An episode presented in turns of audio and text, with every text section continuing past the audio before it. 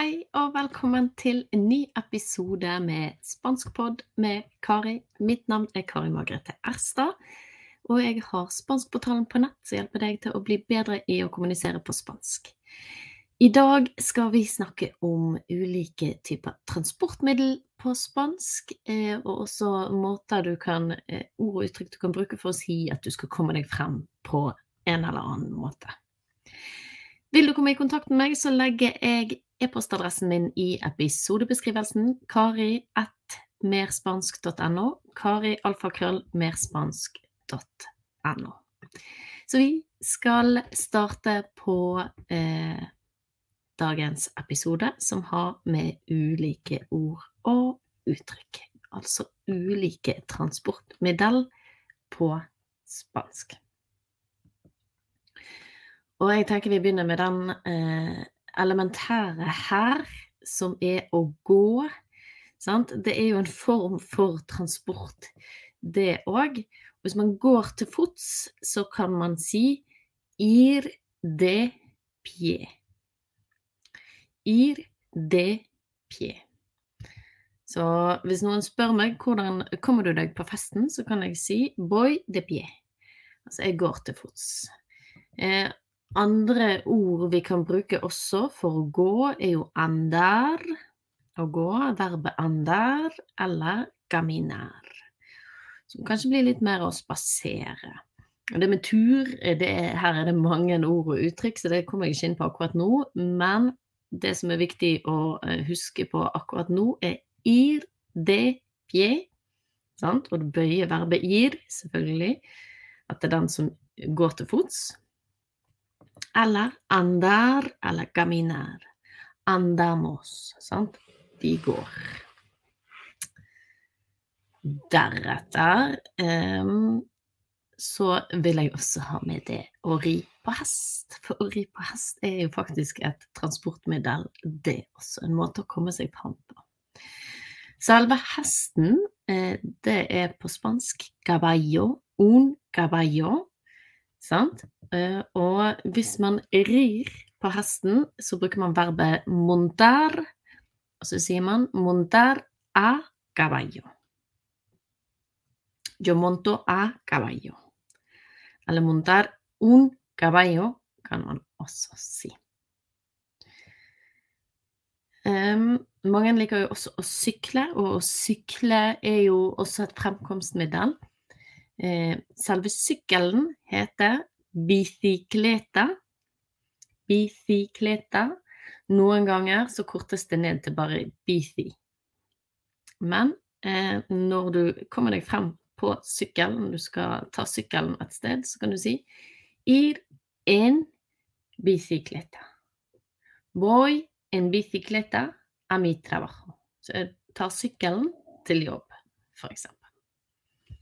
Ir en bicicleta.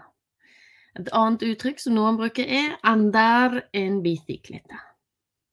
Jeg liker ir fordi det er likt som veldig mange andre ord og uttrykk eh, som har med transport å gjøre. Altså ir en bicicleta. Boy en bicicleta. Og kanskje over på det som flere syns er litt mer sånn tradisjonelle transportmiddel, men her er en bil. Og bil på spansk, det er coche. Eh, og det er viktig å huske på at eh, det er, finnes regionale varianter. I Spania er det vanlig å si eh, coche. Noen steder i Latin-Amerika sier man auto og carro. Eh, så kjært barn har mange navn. Jeg velger å kalle det coche. Og hvis du skal ta bilen et sted, så kan du si ir en coche. Voy en coche eh, a Oslo. Hvis skal, eller hvis eh, familien min skal til Oslo i morgen, morgen, og vi skal kjøre bil, så ville jeg sagt vamos en coche.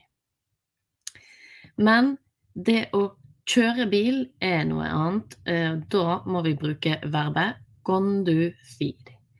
Conducir. Um, så fordi om jeg ville sagt at jeg drar med bilen, boy in coche, så eh, kunne du, noen ha spurt ja, hvem som skal kjøre. Yo conduzco, kunne jeg sagt at det er jeg som kjører. Dette her er et uh, uregelrett verb, så uh, skal du bruke det, så kan det være lurt å slå opp bøyningen på det. Man kan også ta båt ulike steder. Og båt på spansk, det er barco. Barco. Og tar du båten et sted, til eh, en øy f.eks., så kan du si voy en barco. Altså ir en barco. Så ir er jo på en måte et eh, viktig verb her eh, når man drar steder. Eh, voy en barco, det sier vi for oss eh, vanlige folk som bare tar båten. Hvis du skal styre og kjøre båten, så blir det en annen sak. Man kan da f.eks. bruke ordet navigar. Men vanligvis hvis du tar bort, så sier du voy en barco. Så tog er også et nyttig transportmiddel. Eltren, eh, og det er hankjønn. Eh, samme her. Ir en tren. Så å dra med tog. Voy en tren a Suecia. Jeg tar toget til Sverige, for eksempel. Ir en tren. Buss er det også mange som tar. El autobus eh, på spansk. Og i Spania eh, busser har også flere navn. Eh, noen steder så kalles det bare el bus. Og på Kanariøyene, eh, Cuba og noen steder i Latin-Amerika så sier man la wawa. Eh, og la wawa staves G-U-A, G-U-A, la wawa. Og hvis du er innom Kanariøyene, så kommer du til å se at det er skilt, og busstasjonen er merket ikke med buss, men la wawa. Eh, samme her også hvis du ta, hvis du skal dra med buss et sted, ir en autobus. Ir en autobus. Fly er det mange som gjør også. El avion. Eh, og eh, her også sier vi ir en avion. Voy en avion a Spania. Sant? Jeg skal dra til Spania med fly. Tar fly det, selve det å fly, da bruker man verbet volar. Eh, og det er også et uregelrett eh, verb. Eh, men ofte så sier man jo at man tar fly. Voy en avion. Eh, men man kan også si eh, voy eh, volamos og vuelo er Jeg ville nok ha sagt voy en avion. Um, men noen ganger så bruker man også verbet å fly. Eh, volar, altså man flyr. Men et verb som vi vil at eh, Som kan være lurt å huske på når vi snakker om å reise og dra et sted, det er tomar. Og tomar betyr å ta, sånn at hvis det er sånn at du snakker om å f.eks. ta eh, bussen, så kan du si eh, tomo el autobus. Jeg tar bussen. Sant? Voy a tomar un barco. Jeg skal ta en båt. Og det sier vi også på norsk, til en viss grad i hvert fall. Skal ta en bus, jeg tar båten, jeg tar eh, Jeg tar bilen, eller kanskje ikke bil, men du tar i hvert fall båt og buss, og offentlige transportmiddel tar vi ofte. Så tomar eh, er et lurt verb å kunne i forhold til eh, transportmiddel å komme seg frem. Ir selvfølgelig også, sant. Så hvis vi skal oppsummere, så er det jo egentlig ir og som en som er superviktige ord å kunne i forhold til dette. Og selvfølgelig navnet på de ulike transportmidlene. Sånn at hvis de skal repetere bare lite grann gjennom de ulike transportmidlene, så går vi tilbake igjen til oss sjøl. Hvis du ir de pie, andar, caminar. Ri på el caballo, sant? Montar a caballo.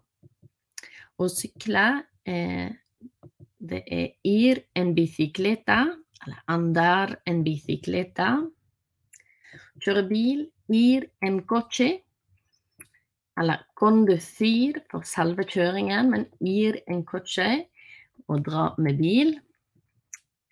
ta båt, ir en barco. Å ta tog, ir en tren. Buss. El bus o la guagua, sant? Ir en autobus. Fly, ir en avion. Eventuelt volar. Så kan man også ta alle disse tingene. Dommer eller duos. Og ta bussen. Min oppfordring til deg nå er jo at hvis ikke du kunne disse ordene og uttrykkene fra før, så prøv å bruke de i hverdagen. For alle, de fleste av oss må forflytte seg fra en plass til en annen. Du kan prøve å lage setninger med det du gjør når du gjør det. Boy, eh, boy de pie er mi trabajo. Hvis du går til jobb, så sier du det. Hvis du tar sykkel, så kan du si det. Sant? Boy in BC. Eh, skriv det gjerne ned, og så kan du skrive gjerne om hva andre gjør. Eh, familiemedlemmer, folk på jobben. Dikte opp personer som tar fly, tog osv. Skrive det, og øve på å bruke disse setningene. Og ønsker du en oversikt over de 25 mest brukte verbene på spansk, bl.a. IR, som jeg har snakket om i denne presentasjonen, og dommer, så kan du legge igjen navn og e-post under, så får du tilsendt en PDF-fil med bøyningsmønster og eksempler, samt plass til å skrive ned dine egne eksempler. Så jeg legger link under i episodebeskrivelsen hvis du skulle ha lyst på den filen. Eh, så gjentar jeg bare e-postadressen min. Hvis du har lyst til å komme i kontakt med meg, så er navnet mitt Kari Margrethe Erstad. E-postadressen min kari alfakrøll merspansk.no.